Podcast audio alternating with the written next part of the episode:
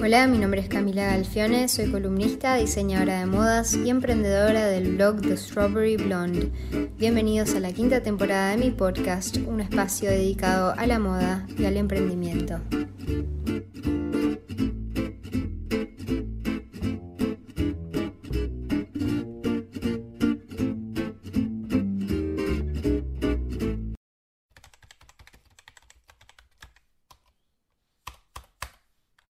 Estoy con Rodrigo Álvarez, emprendedor desde 2013 de Neurona Financiera, un medio contemporáneo, un blog eh, constituido por un podcast, un Instagram, un canal de YouTube y un Twitter que ayuda a las personas a controlar sus finanzas. Habla de inversiones, del ahorro, de varios conceptos financieros y yo personalmente soy una gran fan de su podcast porque, bueno, el tema finanzas no es mi tema fuerte principalmente, entonces eh, en realidad básicamente no sé nada de finanzas y este eh, hace el año pasado decidí empezar a aprender más acerca de las finanzas, ¿no? Decir, bueno, cómo, cómo, o sea, todos los temas que hablas vos en tu podcast, ¿no? Cómo ahorrar, eh, cómo invertir, cómo, o sea, empezar a tener un poco más de cultura en este tema. Así que bueno, está buenísimo y lo súper recomiendo y muy bienvenido, Rodrigo. Muchas gracias. Es, gracioso lo que decís, ¿no? Porque si vos pensás, si vemos las finanzas como algo súper lejano.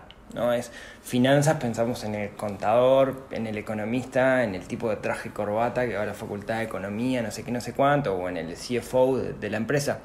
Sin embargo, finanzas no es otra cosa que saber manejar un recurso escaso que es el dinero. Y absolutamente todos lo tenemos que hacer.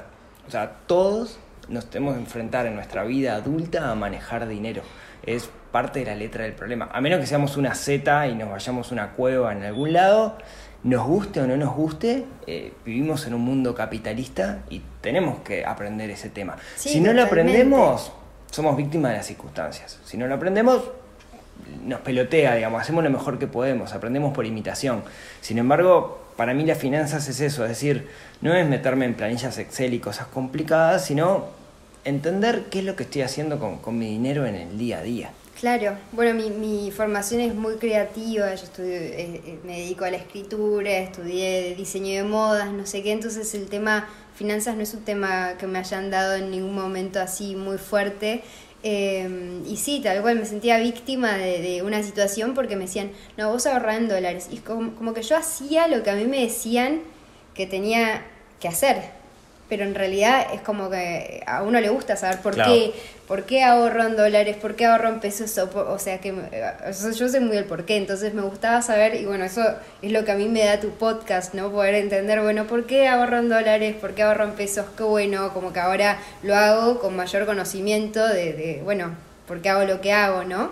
Sí, vos sabés que independiente, pues si yo hago algo creativo y nunca me enseñaron esto, en realidad no hay ninguna carrera, ni siquiera la de contador y la de economista, donde sienten unas bases firmes para que uno pueda tomar decisiones financieras personales eh, buenas. ¿Qué quiere decir con esto? Uno aprende finanzas, ah, no sé, en la facultad de economía, supongamos, ¿no? Uno es contador, aprende finanzas. Pero esas finanzas las orientan siempre a la compañía, a la empresa, a la organización. Usualmente las organizaciones tienen como objetivo perdurar en el tiempo o ganar más dinero. Claro. Ahora, las finanzas personales, yo siempre digo lo mismo, no gira en torno al dinero, gira en torno a las personas. Entonces es muy distinto porque la familia o la persona o el individuo no debería tener como objetivo el ganar más dinero. No, eh, no sé, es un avaro eso al, final de cuentas, ¿no? Es, es, cuando yo era chico había un dibujito que se llamaba Pato Aventuras y había un personaje que era Rico MacPato, que el tipo tenía una bóveda de dinero y todo su objetivo en la vida era bañarse en la bóveda de dinero, ¿no? Y ese era el rico, la imagen de rico. En realidad, las finanzas personales giran en torno a la familia, yo decía, entonces gira en torno a la persona y, y el objetivo, ¿cuál es el objetivo de una persona? Yo creo y esto puede ser muy discutible, que para mí el objetivo del ser humano en esta era debería ser buscar su propia felicidad, hacer lo mejor posible. Justo venía escuchando un podcast, porque soy un gran escucha de podcast, ¿no? Donde alguien decía, nunca estuvimos mejor en el mundo económicamente, o sea, nunca se generó más riqueza a nivel humanidad, el PBI viene subiendo en todos los países.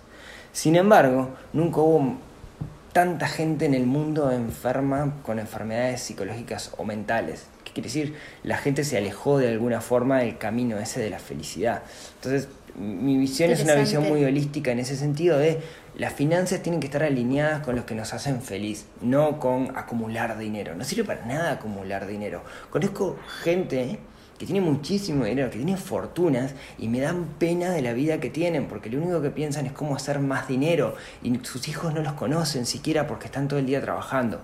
Y mi visión es que tenemos que dominar las finanzas, tenemos que dominar el mundo del dinero, pero para alinearlo con nuestra felicidad y no simplemente para acumular más. Claro.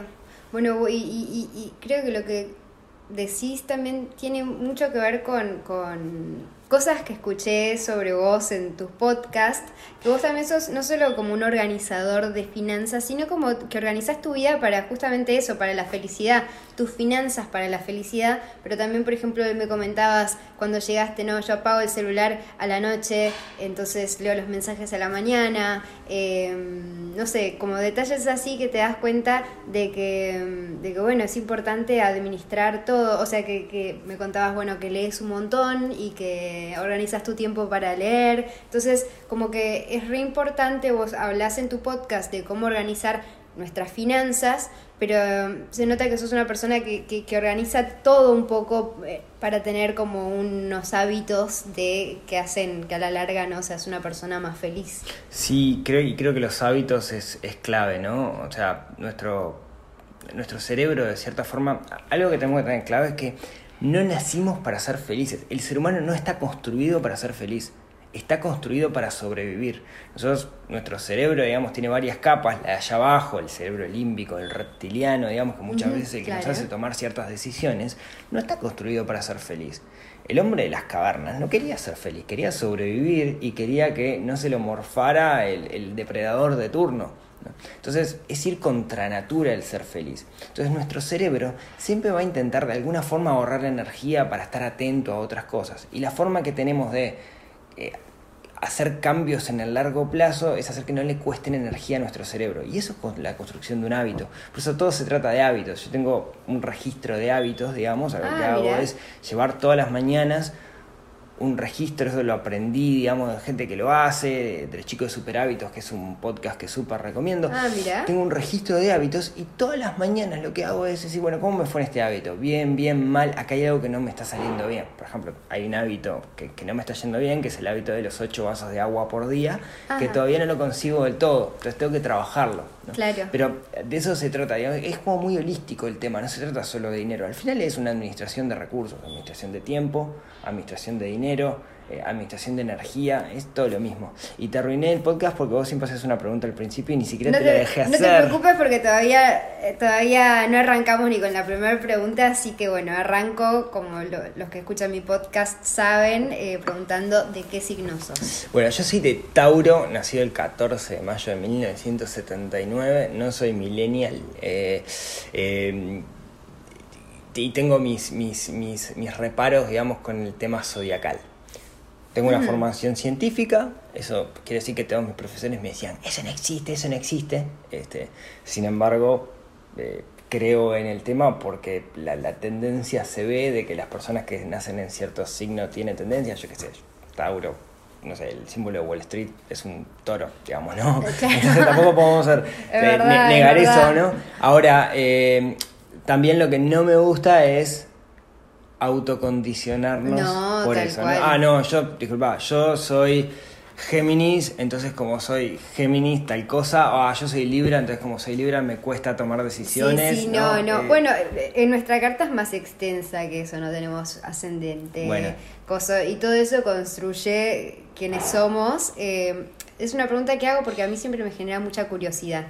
Hay personas que son más como taurinos, por ejemplo, de libro, y otros que no son tauro, pero, pero nada, con algunos rasgos. Y es una pregunta que siempre me, me da curiosidad, pero también siento que es divertida para arrancar el podcast. No, además el miedo cuando se transforma en profecías autocumplidas, ¿no? Ah, como soy esto, me excuso en esto, entonces voy por este lado. Pero es un tema que es, que es fascinante realmente eh, y, cuando lo aprendes a ver, digamos, es muy divertido, como decís vos, ver si la gente cumple los patrones que se... Tal cual, o a, veces, o a veces te desafían. A mí, por ejemplo, una vez me dijeron que yo en numerología era así como signos, una cosa así, me dijeron vos sos número 3.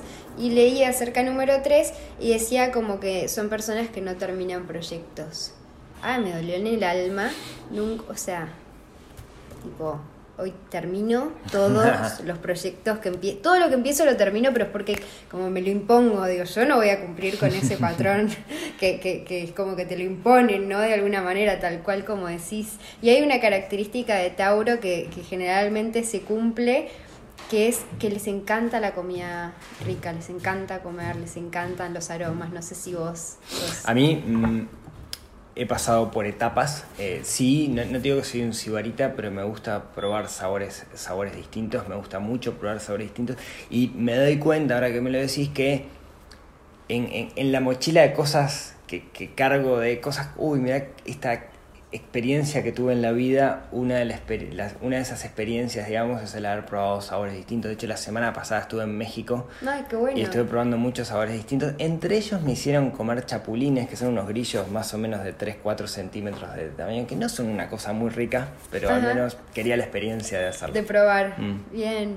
Bueno, eh, mi podcast es un podcast de moda y emprendimiento, está dedicado a emprendedores creativos sobre todo. Em, y bueno, mi primera pregunta va por este lado, ¿no? A veces, em, a veces nosotros podemos emprender, ¿no? Y tenemos, por ejemplo, venimos de eh, terminamos la facultad y decidimos, bueno, en vez de ir a una empresa, decidimos emprender o de repente, nada, nos quedamos sin trabajo y decidimos emprender, pero la mayoría de las veces los casos de querer emprender se salen de una persona que por ahí está hace cinco años en una empresa em, y de repente, bueno, se cansa de esa rutina, se cansa de ese trabajo y dice, bueno, quiero eh, ser emprendedor. Entonces eso requiere dejar tu trabajo fijo de ocho horas, em, dejarlo y decidir emprender sin saber cuándo por ahí tu emprendimiento te va a empezar a dar dinero. Entonces la primera pregunta para este tipo de personas que quieran emprender es cómo preparamos nuestras finanzas para dejar nuestro trabajo. Bien, hay dos escuelas y podemos ir por cada una de las dos dependiendo de, nuestra forma de ser. Hay una escuela muy fundamentalista que te dice, la forma que tenés vos de emprender es quemar las naves. ¿Qué quiere decir esto? Es, bueno, vos trabajaste cinco años en la corporación, está bueno porque aprendiste un montón de cosas. Es una de las mejores formas de, saber cómo funciona una empresa grande, es estar adentro de la empresa grande y aprender cosas, por más que no sean de tu área. Está bueno. Y una de las, de las escuelas te dice, bueno, quema las naves. En un momento decís, ya fue, renuncio y emprendo y arranco de cero. para esa escuela, digamos, que, es respetable, digamos, esa posición, lo que conviene hacer financieramente en términos de, preparación es decir, bueno, a ver, parto de la base que al principio no voy a, llegar al, punto de equilibrio, al break-even. Voy a gastar más plata de la que va a ganar porque me tengo que hacer conocido, tengo que hacer una estrategia, etc. Entonces, una de las cosas que conviene es, durante estoy en actividad, que tengo un ingreso, ir guardando parte de ese ingreso para que le dé de comer a la empresa mientras la empresa no empiece a facturar. Eso es como, como, como uno. Cuidar mucho los gastos fijos. Este, a, veces tenemos esa tendencia, bueno, abro la empresa, y acá estoy haciendo un montón de suposiciones porque el mundo de la moda me es un poco ajeno, ¿no? Pero yo digo, bueno, si yo quiero ser un atelier, ¿no? Yo eh, esto es otro tema, pero si nazco nuevo me encantaría estudiar sastrería, pero es otro tema, digamos. ¿En serio? Sí, me encantaría, vos sabés, es una cosa de locos, pero lo hablamos después. Lo hablamos eh, después, porque este es un podcast de moda. Me, me encantaría, eh, sí, sí. Más, de hecho, uno de mis, algún día, uno de mis objetivos este, de, asociado a felicidad es mandarme a hacer este, un traje a medida, ya sé hasta el sastre que me lo va a hacer.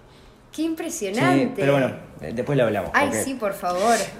Decía, ponele, yo voy a, voy a alguien que hace diseño de modas, ¿no? Este, entonces digo, bueno, voy a eh, arrancar, a partir de mañana renuncio al estudio donde estoy trabajando, que me hacen hacer moldería y es un embole y yo en realidad lo que quiero hacer es otra cosa, pues yo soy mucho más creativo, etcétera, etcétera. Y digo, perfecto, bueno, entonces me gasto todos mis ahorros y alquilo un atelier precioso en el medio de Carrasco porque eh, apunto a cierto tipo de público que tiene más poder adquisitivo y eso me sale y un huevo de dinero y además, bueno, la decoración, la decoración tiene que ser un lugar hermoso porque la gente que viene, no sé qué, no sé cuánto, y me terminé gastando, digamos, al, al arrancar, me terminé gastando todo mi dinero en eso y después no vienen los clientes. Entonces voy a poder durar poquito tiempo, ¿no? Entonces hay un concepto que lo, es del mundo de la tecnología, pero puede aplicar a todo, que se llama Producto Mínimo Viable o MVP. Eh, ese lo, lo, lo, creó, digamos, Eric Rice en un libro que se llama The Lean Startup, que te dice, cuando vos eh, comenzás un proyecto, intenta primero validar tu producto o servicio antes de pasar a la siguiente etapa. La idea cuál es, equivocate lo antes posible. Entonces, en vez de meter el super atelier y gastar todo, ¿sabes qué? Le vas a dar un servicio especial a la persona que le decís, mira, no, no vengas a mi atelier, yo voy a ir a tu casa. Y yo te voy a llevar eh, todo lo necesario para poder probar y las muestras de tela, etcétera, etcétera. Entonces, no invertiste un mango. ¿Y qué pasa si tus vestidos son feos? Y nadie te los termina comprando. ¿Qué pasa cuando le haces el diseño a la persona, le mostrás ese vestido de alta costura y te dice, pa, no, la verdad no. Y, no invertiste los 10 mil dólares que tenías que invertir en montar tu atelier para después tirarlos a la basura. Y ese es el concepto de producto mínimo viable, ¿no? Entonces, la recomendación para que quiera quemar las naves es, primero, tener un fondo para poder sobrevivir durante, durante un tiempo y segundo, empezar de, de a poquito. ¿Sí? Yo sé que a veces el empezar de poquito es como que nos tira abajo, ¿no? Y más en algo donde la imagen es tan importante. Sin embargo, hay que ser creativos ahí para fracasar lo antes posible. Capaz que no necesariamente tus vestidos tienen que ser feos, si hablamos de alguien que, que vestido, pero capaz que eh, no sé, hay algo dentro de lo que haces que no cala en el público. Sí, sí, sí, hay un tema, hay un tema de público que va mucho más allá de feo, lindo. O sea, eh, la mayoría de los productos que no se venden, a, a mi parecer, eh, no es porque sean feos, sino porque de repente son demasiado lindos y, y muy caros para para el público de acá. Por ejemplo, había una, había una marca de zapatos divina acá en Uruguay y se fue, pero porque era tan espectacular que todo el mundo lo tenía tipo tan caro, entonces vendía, pero vendía poco y se fue a Madrid. Chao, otra cosa. Eh, o, y, no era feo, al revés, era espectacularmente lindo, pero si no funciona, no funciona. Exacto. Este, bueno, y la segunda pregunta. Para que no termine. Ah, perdón. No, porque yo te decía, hay dos escuelas. Y esa es la escuela de quemar las naves. Bien. Hay otra escuela que personalmente a mí es la que más me gusta, ¿sí? que es la de iniciar tu negocio mientras estás trabajando. ¿Qué quiere decir eso? Vamos en paralelo. Implica muchísimo más esfuerzo. Hmm. A veces nos da la sensación de que es imposible, pero una hora que le dediquemos por día, independiente de las ocho horas en las que estoy en la oficina, a comenzar la estrategia de mi negocio, me permite a mí en algún momento validar mi idea antes de renunciar. Entonces no tengo que quemar las naves, no voy a perder ese sustento que tengo. ¿no? Entonces yo puedo trabajar en, no sé, en, la empresa de moda, no, sé qué, no sé cuánto, y al mismo tiempo decir, pero, pero a mí lo que me gusta en realidad es diseñar y acá no estoy diseñando. Entonces comenzás de a poquito.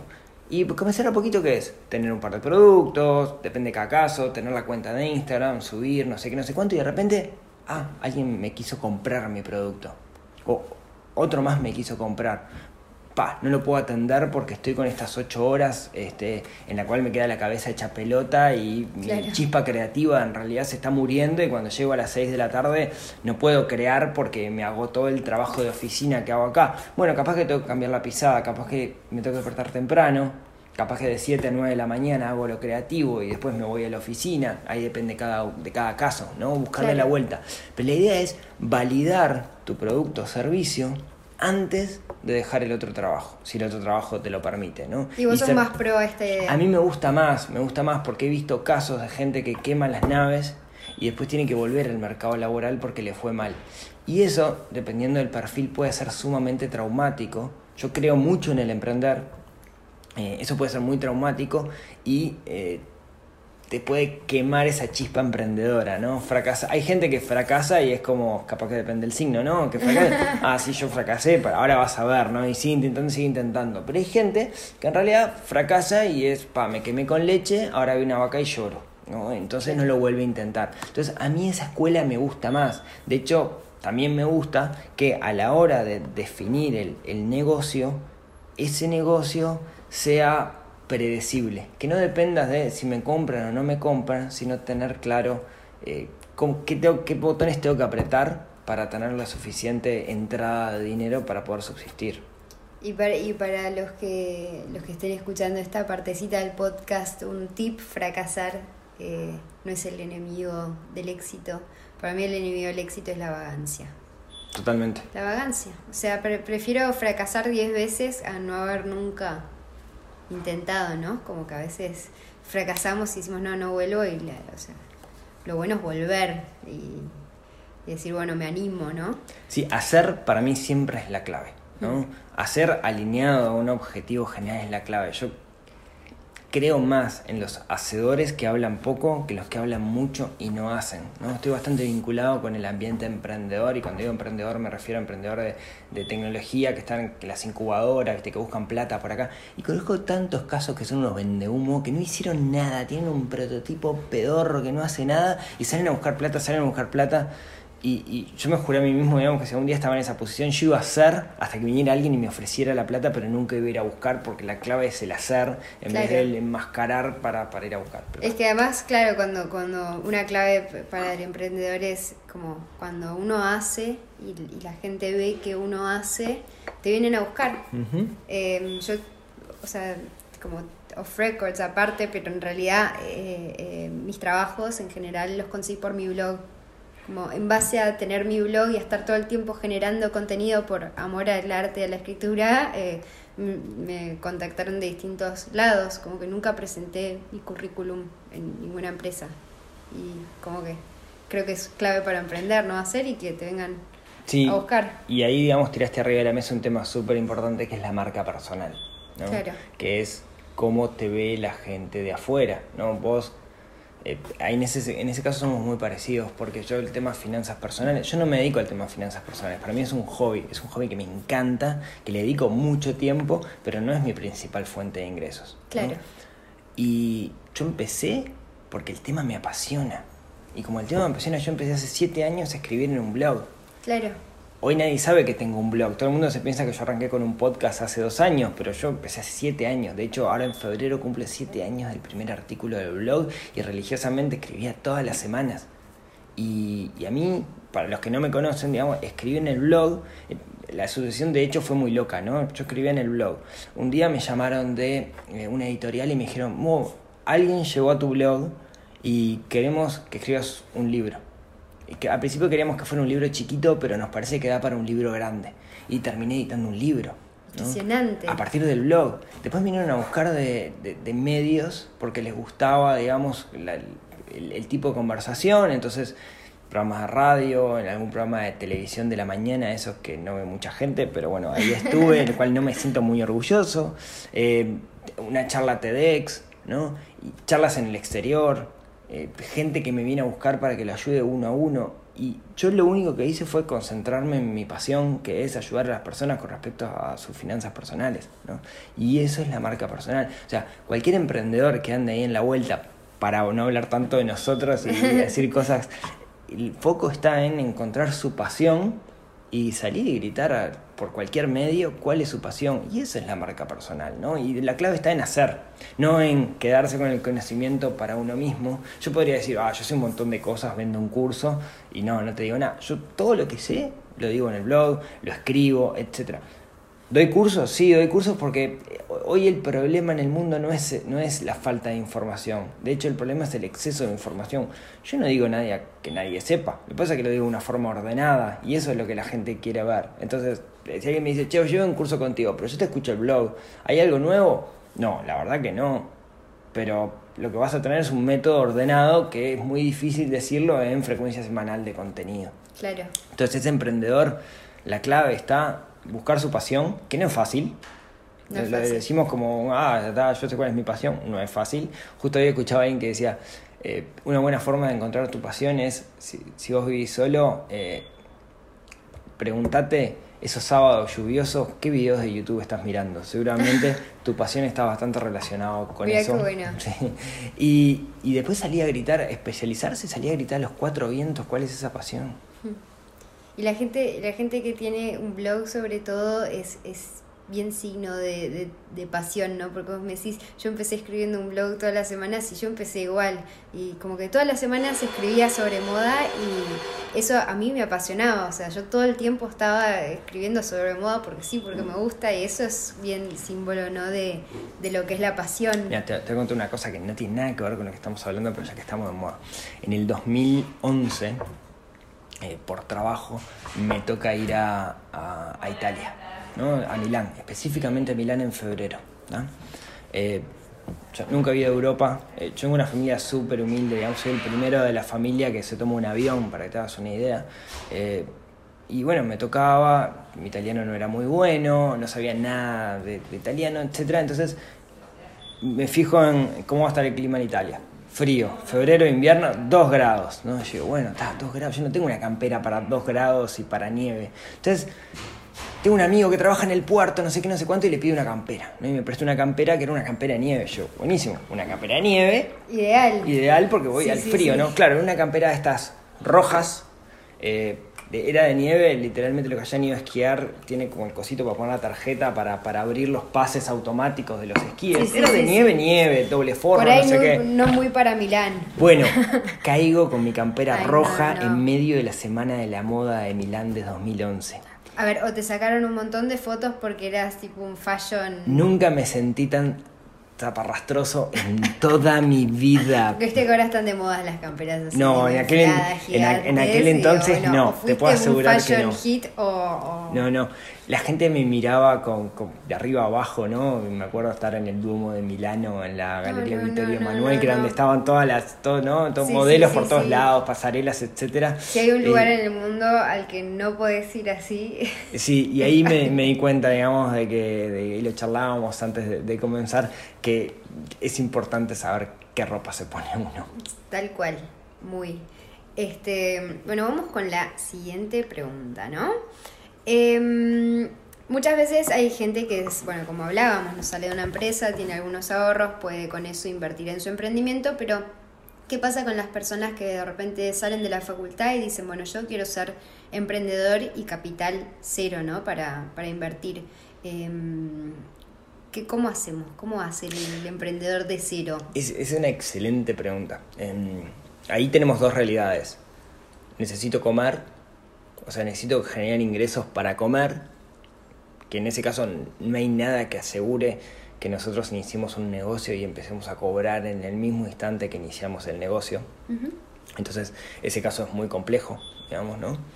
Después tenemos la otra realidad donde, bueno, de alguna manera alguien me financia, llámese mis padres, este, vivo con mi familia y eh, puedo tener un poco de aire hasta que este negocio empiece a, a funcionar. Creo que lo ideal es no esperar hasta el momento que termino la facultad. La facultad, cuando uno se recibe, lo que te dan es un papel, pero el proceso de aprendizaje es un proceso que lo vas teniendo durante los cinco años, o cuatro años, o lo que sea la carrera. A menos que seas un médico, que vos necesites, digamos, el título en la pared que diga este tipo está este, calificado para atenderte, eh, el resto de las carreras, el, el papel es un papel, digamos, ¿no? Lo importante es el proceso que viviste. Y, y- y si uno realmente tiene ganas de emprender, es raro que te des cuenta de eso en el momento en el cual te recibís, ¿no? Tipo, Claro. ah, me dan el título, perfecto, voy a emprender. No, en realidad es como un proceso que tenés que ir haciendo por el camino, ¿no? Ir preguntándonos a nosotros, ¿qué es lo que quiero hacer yo?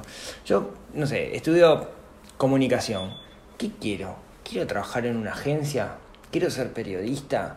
Eh, capaz que puedo empezar con una pasantía en un programa de radio que me van a pagar tres mangos, si alguien sabe de comunicación, sabe que es así, digamos, te pagan tres mangos, pero al menos voy entendiendo cómo funciona ese mundo, ¿no? Cómo es el mundo de hacer, la producción, que es un envuelto. No, no es lo que quiero hacer producción, definitivamente.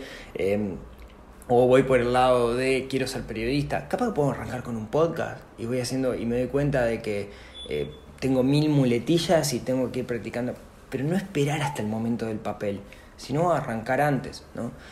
En el caso, y, de nuevo me meto en un negocio que no conozco, pero en el caso de la moda, ¿no? En el caso de ser diseñador, por ejemplo, yo no tengo que esperar a tener el papel para empezar a diseñar. Yo tengo que vestir a toda mi familia por el camino y me van a quedar mal. Y le voy a errar cuando haga el molde, y le voy a errar y voy a cortar mal, y voy a gastar mucha plata en telas que quizás sean una porquería y hay telas más baratas en otro lado. Este, y voy a ir conociendo que hay proveedores en otros países que me dan mejores telas más baratas y las puedo traer cuando viajo a Buenos Aires y cosas por el estilo.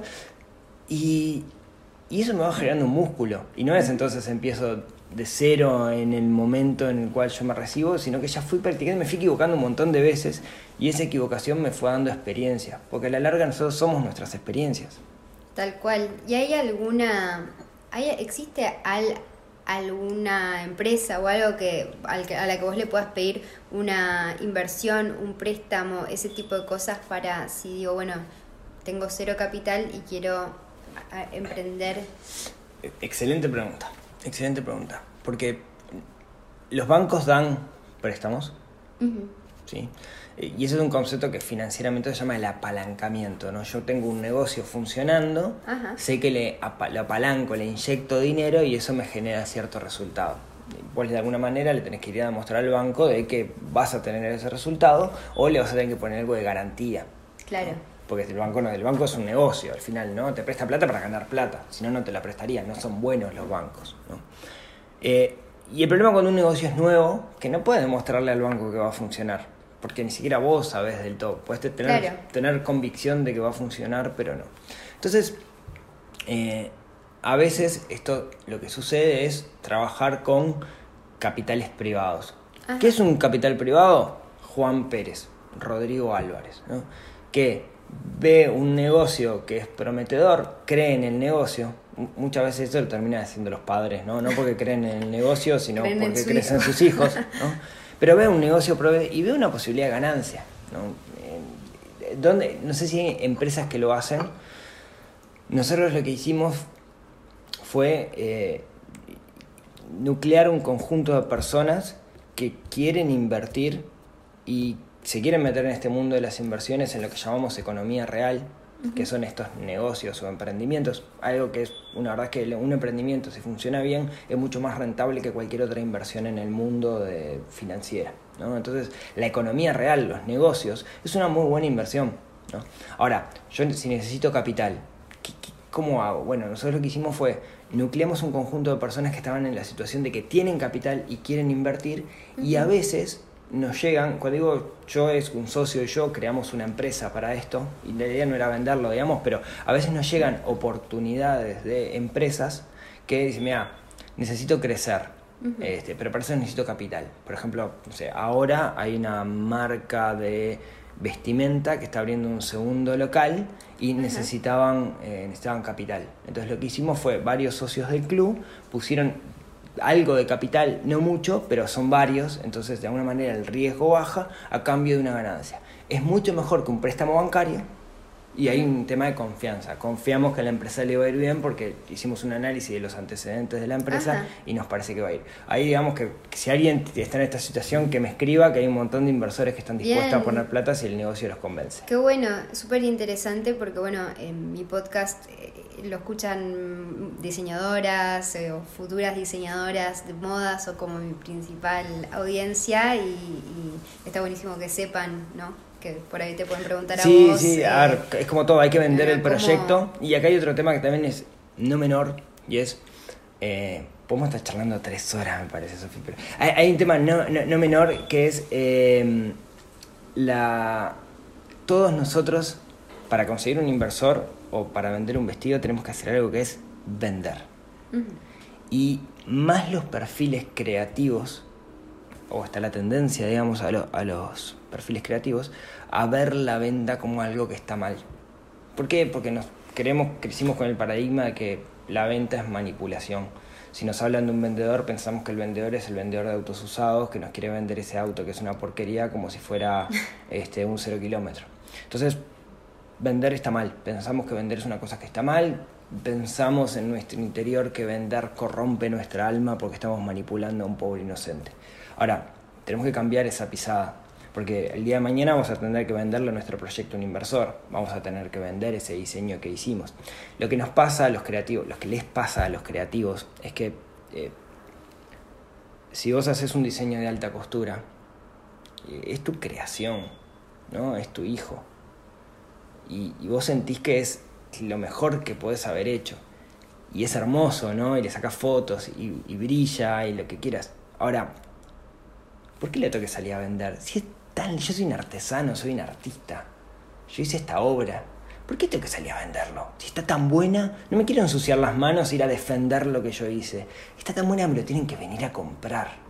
Y así se funden la mayoría de los, de los emprendimientos, porque no hacen el esfuerzo de salir a vender. que se vende solo, que está, va a estar colgado en la tienda y la persona va a ver el trabajo que hay atrás. Sí. Este, a mí a veces me pasa que acompaño a alguien a, comprarse ropa, que me divierte y, es como, no, bueno, pero me dicen, ah, qué cara esta prenda. Y yo, no, pero en realidad no, no está cara, mirá el bordado que tiene, como que uno a veces a personas que no están tan metidas en moda le tiene que explicar, mira eso tiene un bordado que mínimo cinco horas, claro. Eh, tiene tal cosa, entonces eh, sí es tal cual. Y a veces también nos pasa de que, bueno, vos hablabas del tema de, de vender, es muy difícil em, ponerle precio a nuestras cosas, ¿no? Entonces, eh, yo por ahí, imagínate, soy una diseñadora que, que bueno, voy a arrancar diseñando carteras, entonces, bueno, tengo un costo, mi cartera al final calculé, tiene un costo de mil pesos hacerla. Em, y después como que el tema de a qué precio va es, ay, bueno, no sé, le voy a poner eh, 1200 pesos y solo voy a ganar 200 pesos porque ¿quién me la va a comprar? Entonces, y, pero, y ahí, o sea, es como que por, por no animarnos a ponerle precio, por no animarnos justamente a vender, es como que nos achicamos y al final, por yo ganar solo 200 pesos, después o sea, vendí esa cartera, gané 200 pesos, pero mi no, no generé un negocio porque no, no, puedo, no tengo mucho para reinvertir en esa cartera, bla, bla, bla. Entonces la pregunta es cómo fijamos un precio, eh, cómo le fijamos un precio a un producto. Bien, es buenísima la pregunta y es re, es re difícil hacerlo, ¿no? Creo que lo primero es tener claro que si hacemos la cartera, nosotros no vendemos una cartera. Si nosotros hacemos un vestido, no vendemos el vestido. ¿Qué vendemos? Si yo hago el vestido, lo que vendo es ser la mujer a la cual todo el mundo mire adentro de la fiesta y que la gente diga qué seguridad que tiene esta persona, o cómo brilla esta persona, mm. o mira cómo le resaltan los ojos, o no estamos vendiendo el vestido, lo que, el vestido es una cosa, nosotros lo que vendemos es la experiencia asociada a la cosa. Si estoy vendiendo una cartera, Puede ser una cartera súper funcional en la cual te estoy solucionando la vida porque te vas a ver bien y al mismo tiempo vas a poder guardar ese notebook que llevas a todos lados, que siempre estás complicada porque te quedas la cartera hermosa, pero por otro lado andás con el bolso horrible del notebook que es más feo que pegarle a Dios, que vino de, por defecto con el notebook HP. ¿no? Entonces, vos lo que estás vendiendo no es la cosa. Estás vendiendo la solución a un problema. Estás vendiendo la solución a una necesidad que la persona tiene. Entonces la clave está en identificar cuánto pesa este problema para esta persona. o cuánto vale para vos ser la mujer que más llame la atención en esa fiesta. ¿no? Vamos a algo más mundano. Eh, la persona que va a trabajar a la oficina, ¿no? Eh, y eh, se tiene que vestir y tiene que armar un guardarropa para la oficina. Y le estás vendiendo tu servicio de personal shopper o, diseñador personal o lo que quieras. No le estás vendiendo la ropa, le estás vendiendo la sensación que va a tener cuando entre a la oficina. Y eso tiene un valor.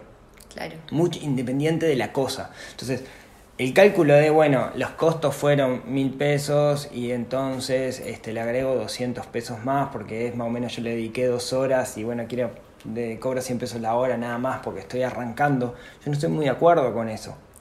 Al principio todos tienden a ir por ese lado y más porque un tema de autoestima. ¿no? ¿Cómo voy a cobrar esto? Nadie me conoce, no sé qué, no sé cuánto. Lo que tenemos que hacer es la marca. Yo qué sé. Un bolígrafo Montblanc sale 2.500 dólares y el costo de producción debe ser 20.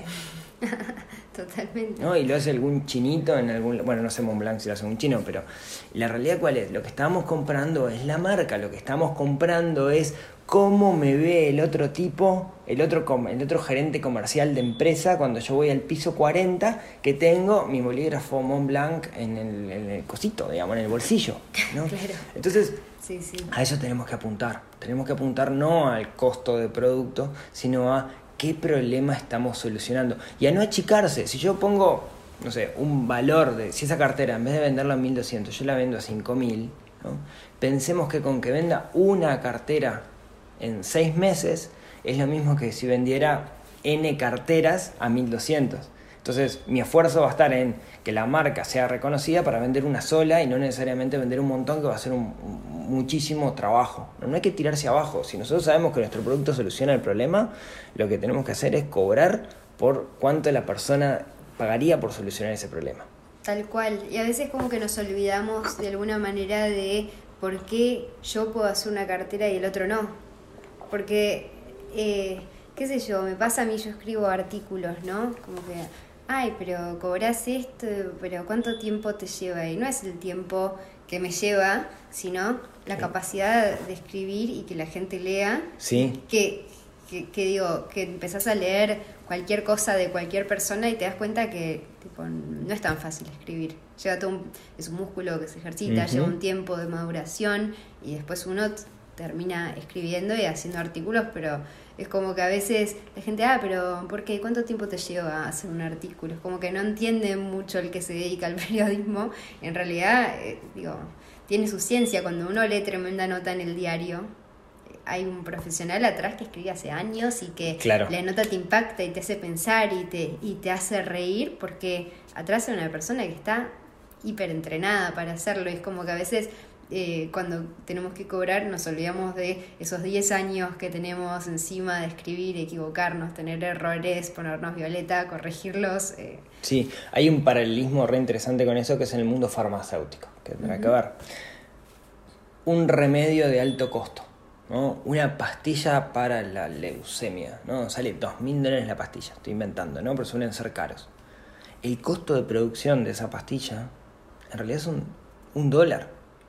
Lo que pasa es que los dos mil dólares que estás pagando es el costo de investigación que hubo previo a la elaboración de la pastilla, que generó una patente, etcétera, etcétera. Con la cartera pasa lo mismo. O sea, si vos me decís ahora, hace una cartera, yo no tengo ni idea por dónde arrancar. ¿no? Claro.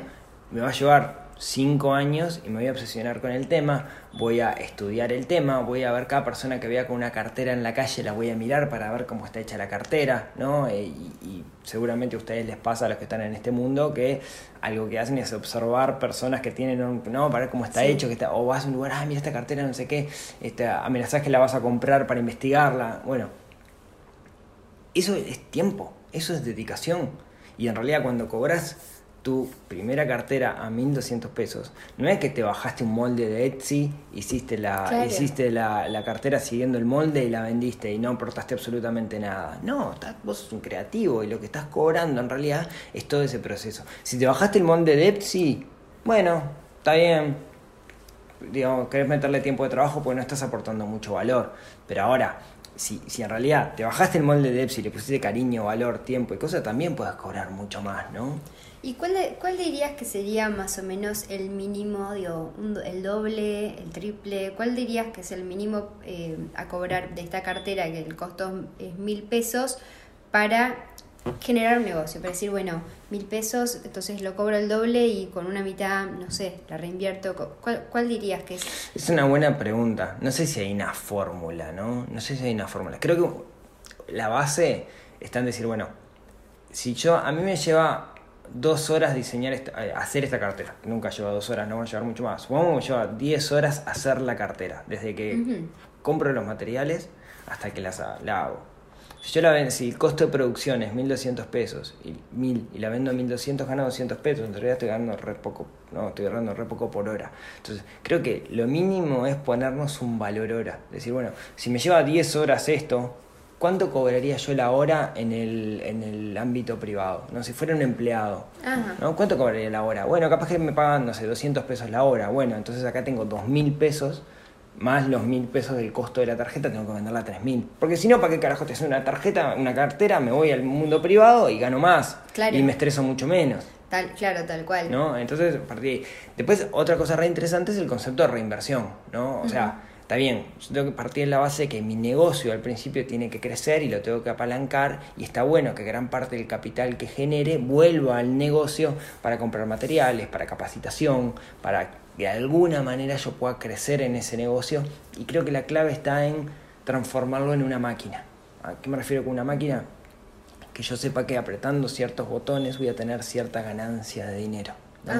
Eh, ¿Cómo hago eso hoy? Bueno, no es fácil, nunca es fácil, pero ahí tengo algunas herramientas que quizás no están muy explotadas, que es si yo hago carteras, y sé que este, hago publicidad por redes sociales, por ejemplo, de la cartera, voy a tener cierta ganancia de dinero y eso al final del día es medible. Yo le dedico, le pongo 100 dólares en publicidad en Instagram, que es muy visual, que está relacionado con esto, y de repente vendo dos carteras.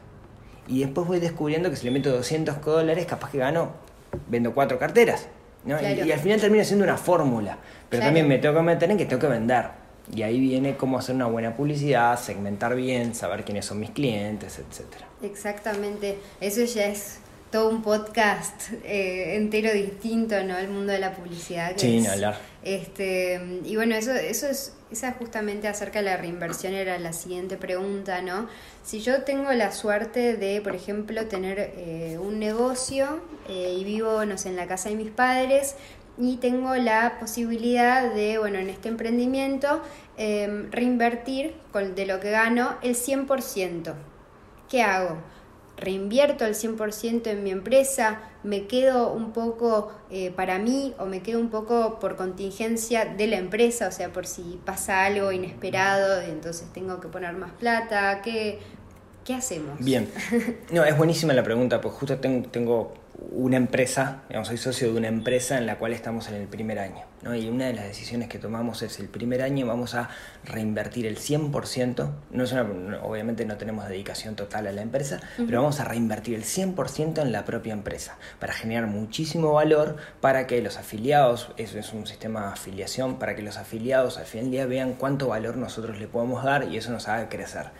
Pero eso no implica que el 100% de las ganancias las reinvirtamos porque tenemos costos administrativos. Abrir una empresa implica la apertura de la empresa, los contadores o gestores que nos van a mantener la empresa, las cargas sociales, eh, BPS, eh, FONASA, o sea, voy a tener unos costos fijos sí o sí. Entonces, lo que, lo que tenemos cubierto es, bueno, ok, vamos a tener al menos seis meses, y fue porque tomamos arbitrariamente decisión, de costos fijos guardados, eso no se toca, y el resto lo vamos a reinvertir. ¿En qué lo reinvertimos? En cosas que pueden, pensamos que pueden ayudar al negocio. ¿no? Publicidad, en tiempo, y a qué me refiero con tiempo, nos dimos cuenta de que era muy costoso para nosotros, no sé, yo vengo del mundo informático, entonces eh, el negocio arrancó con una página web que le hice yo y la mantenía yo. Y me di cuenta que era súper caro que yo me dedicara a eso cuando me podía dedicar a otras cosas. Entonces terminamos contratando a alguien, un freelance, que se dedicara a mantener la página web. Que estamos comprando tiempo, pero es reinversión, porque ese tiempo en realidad lo estamos utilizando para generar contenido, que es nuestro motor de, valor, digamos. Interesante.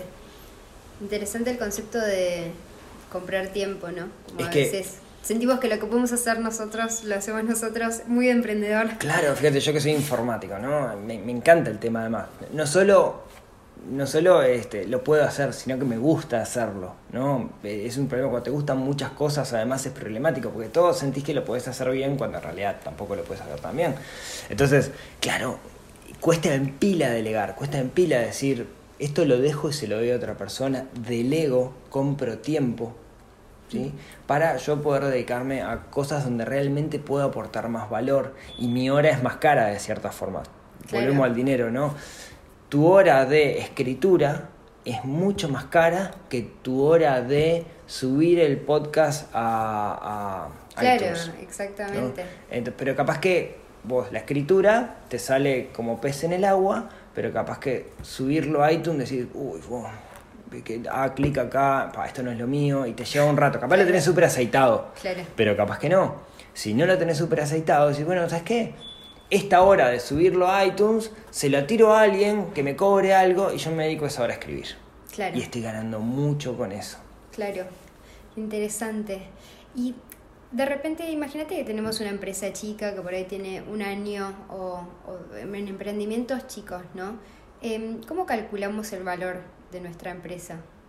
Ay, ese tema es re interesante. Es Tenés una- varios podcasts. Sí, una, una vez, una hablé de eso y recibí mucho palo de eso, ¿no? Recibí mucho palo que es una cosa que cuando uno tiene un podcast o un medio eh, contemporáneo, como vos decías, suele pasar y más cuando uno es, eh, da una opinión. Es, Uno, es bueno recibir Palo.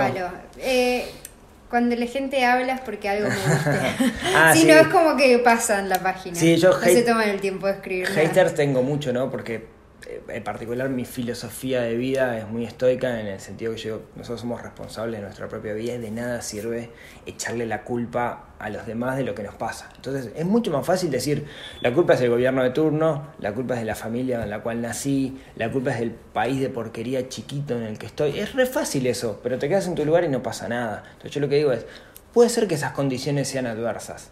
Eso no quita que la responsabilidad de que vos salgas adelante es tuya. Entonces que la gente dice, no, no, pero que, el gobierno, no me importa quién gane.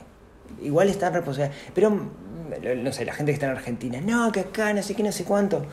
Mudate de país. Pero la, la realidad es la realidad que te tocó. Sí. Y salís adelante con esa realidad o no salís adelante, pero depende exclusivamente de vos. No esperes nada que no sea de vos mismo, ¿no? Tal cual. Y eh, y qué fácil que es perder el hilo cuando no. Y bueno, con esto de evaluar una empresa, ¿no? Eh, en mi experiencia, la evaluación de la empresa es sumamente subjetiva. ¿no?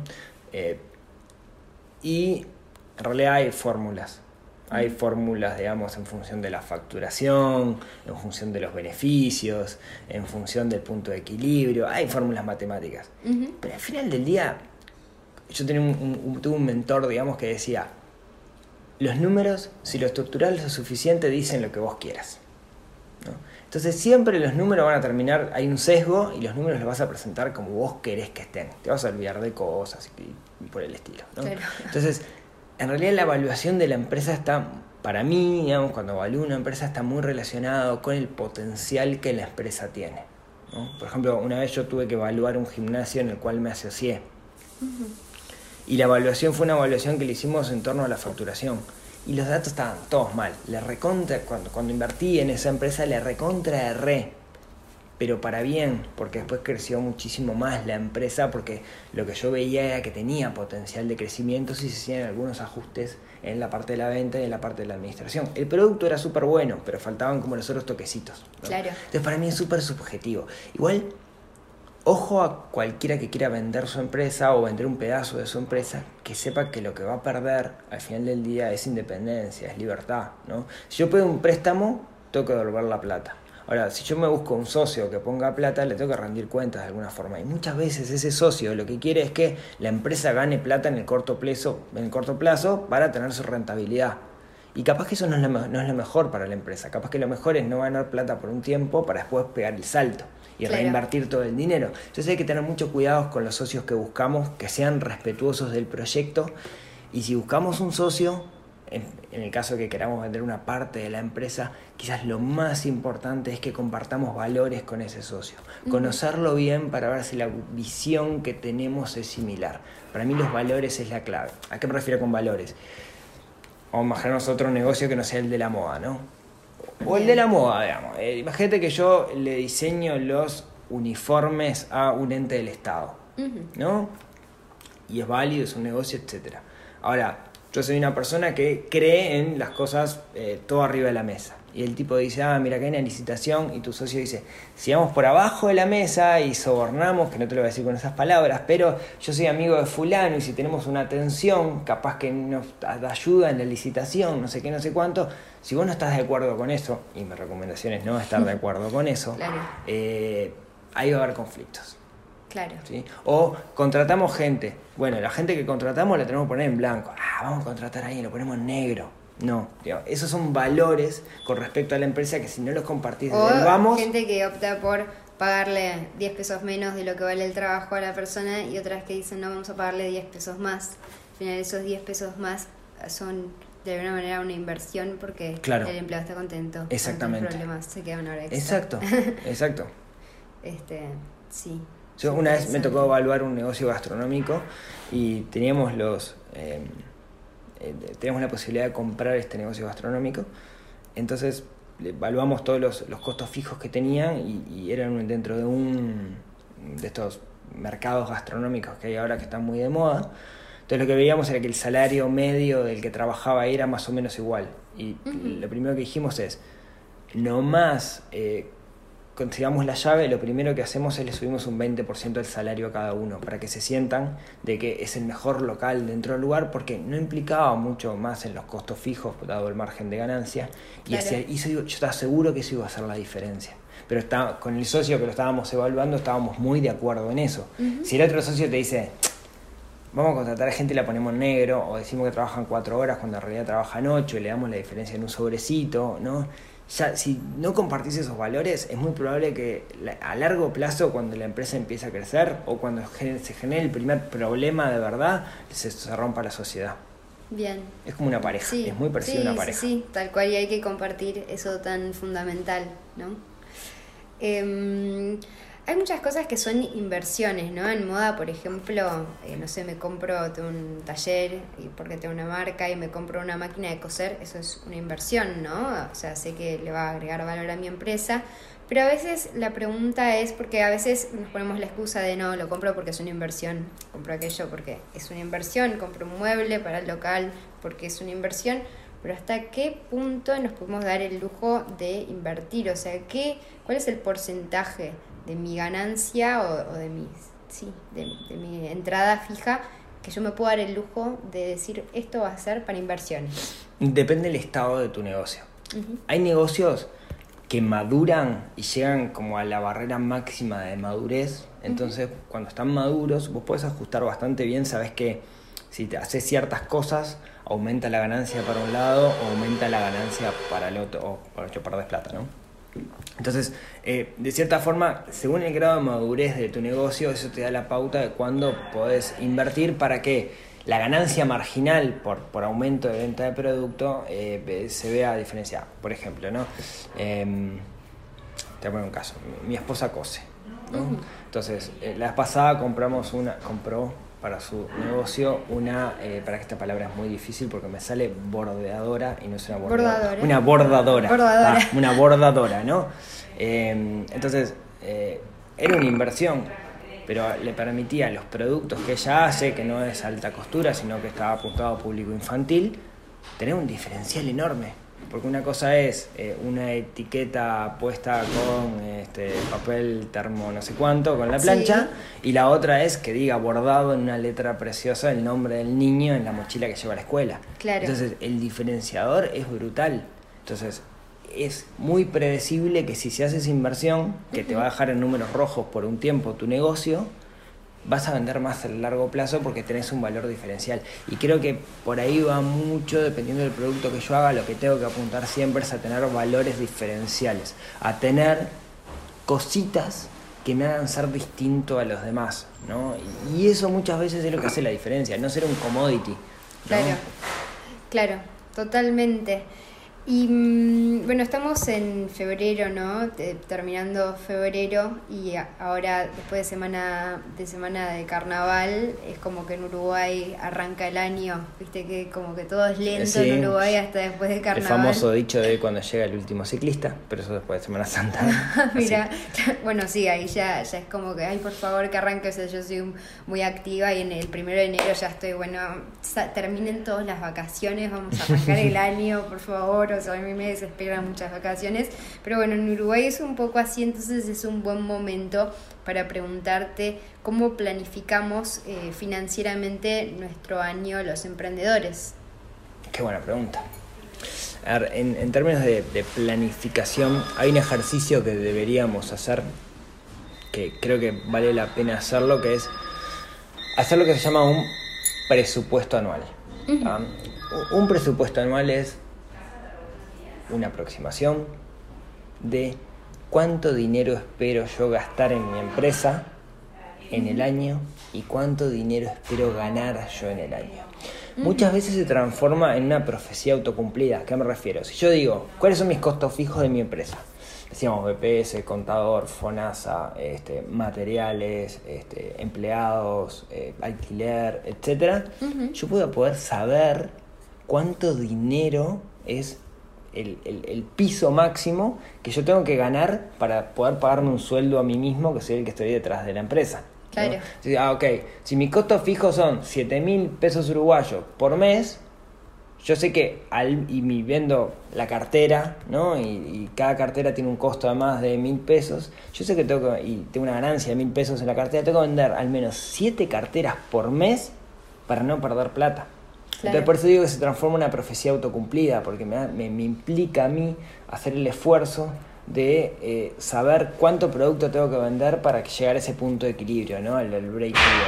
Eh, en ese sentido, capaz que a mí, digo, yo no sé nada de esto, un presupuesto, yo estudié de diseño de moda, no, no me vengas con un presupuesto. Es súper fácil, digamos. Lo primero que tenemos que hacer es desmistificar que es complicado. Es agarrar un Excel, un papel en las columnas pongo enero, febrero, marzo, abril, mayo, junio, diciembre. En las filas pongo los gastos fijos. BPS, COSITE, FONASA, que está dentro del BPS, eh, todo lo que se me vayan ocurriendo, alquiler, etcétera, todos los que sean fijos, UTE, si tengo un lugar, un local, etcétera, y estimar cuánto voy a gastar. Capaz que le erro con la estimación, sí, capaz que le erro, es mejor errarle para arriba que errarle para abajo, porque si le erro para arriba, digamos, voy a tener. claro, exactamente.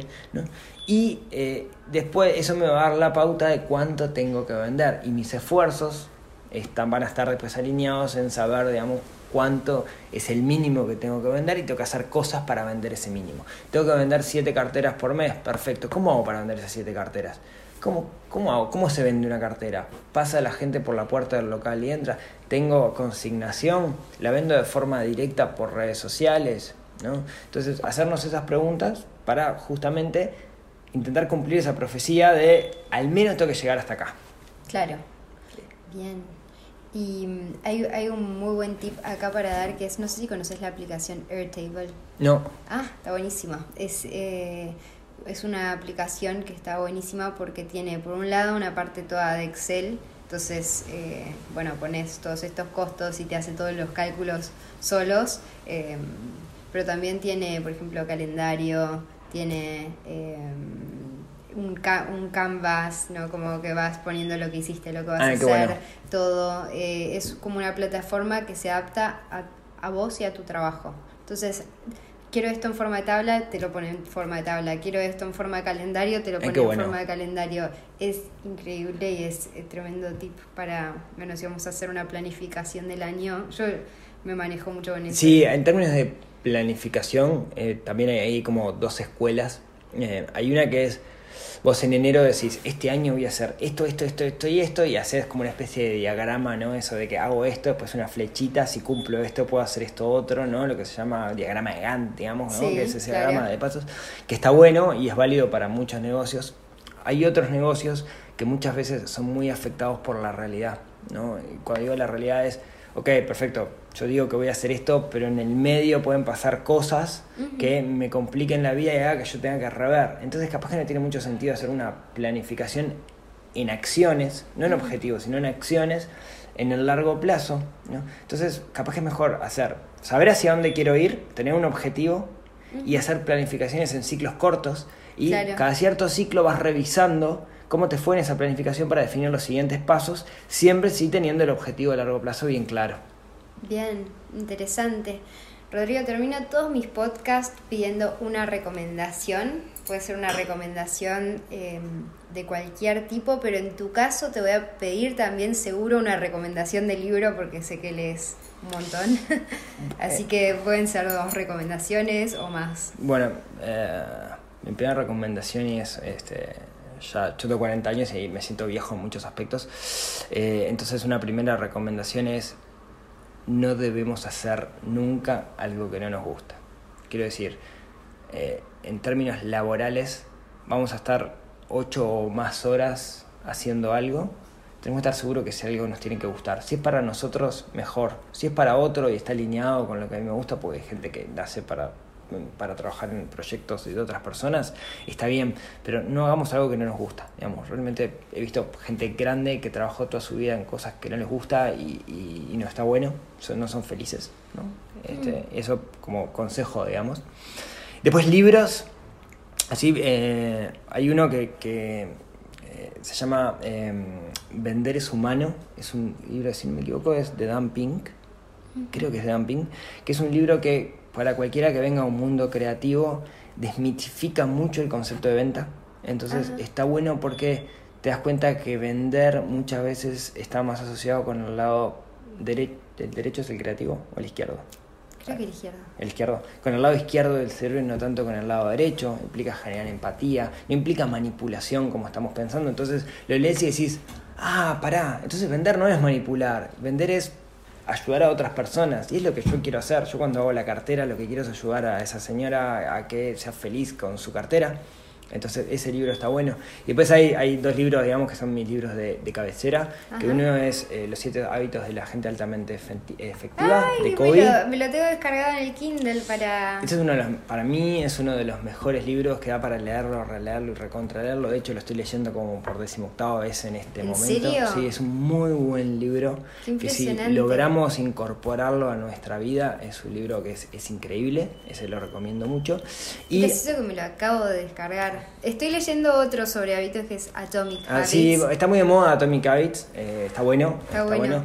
Este en realidad no va tanto al, hueso de cómo desarrollar los hábitos, sino que habla de siete hábitos que todos tenemos que desarrollar, digamos, ¿no? Y, es bien práctico, pero al mismo tiempo sumamente profundo, ¿no? Él te dice, por ejemplo, bueno, eh, lo primero que vos tenés que hacer es eh, saber hacia dónde vas, cuál es tu objetivo de vida, digamos, ¿no? Y a ese nivel y después otro libro que, que, está muy bueno, que también es como el libro de cabecera, un libro que se llama em, eh, Cómo generar amigos e influencias, de creo que es de Carnage. Eh, es un libro viejazo, que uno lee el título y dice esto es un libro de manipulación y todo lo contrario, básicamente el resumen del libro es si sos una buena persona y le aportas valor a los demás, te va a ir muy bien en la vida. ¿no? Y es un libro que también está muy, muy, muy bueno. Qué bueno. Cómo ganar amigos e influencias, creo que se llama. Eh, sí, sí, sí, sí, sí. Creo que mi novio lo leyó a ese libro. ¿Y te cae bien? ¿Tu novio? Mi novio, sí. y le cae bien a la gente. Es como que el, el, el, título, es tal cual lo que decís, el título te puede. Sí, y la cara del flaco también, porque ves la cara del tipo y, y decís, pues usted me quiere vender algo, ¿no? Sí, pero sí, dice, me, me, dijo mi novio que es un muy, buen, libro, Me, lo había, recomendado también. Así que está, se ve que estos dos libros, se ve que los tengo que leer porque me están no, llegando. Es interesante que son libros viejos además, ¿no? Son libros viejos. no, eh, los siete hábitos creo que del 90 y algo, y el otro más viejo todavía, debe ser el 50 al 60. Eh, y siguen siendo súper válidos porque hablan de principios que son totalmente eh, transversales a las generaciones. Qué interesante, es como el humano al final no cambia, ¿viste? Es siempre el mismo. Entonces hay libros que, trascienden, ¿no? Lees Shakespeare y también pasa que, el humano es el mismo. Entonces vos lees acerca de alguien hace millones de años, pero en realidad es la misma esencia. Exactamente. Bueno, Rodrigo, muchas gracias. Por favor, un gusto. Me super, me super divertí. Yo también. Así que bueno, un placer tenerte conmigo hoy en mi podcast y muchas gracias a todos los que están acompañándonos hoy. Los que quieran seguir explorando el universo de la moda pueden entrar a www.thestrawberryblonde.com y acuérdense que también pueden dejar sus comentarios abajo, rankear mi podcast o suscribirse a mi programa si les gustó este episodio y escuchar un próximo el lunes que viene.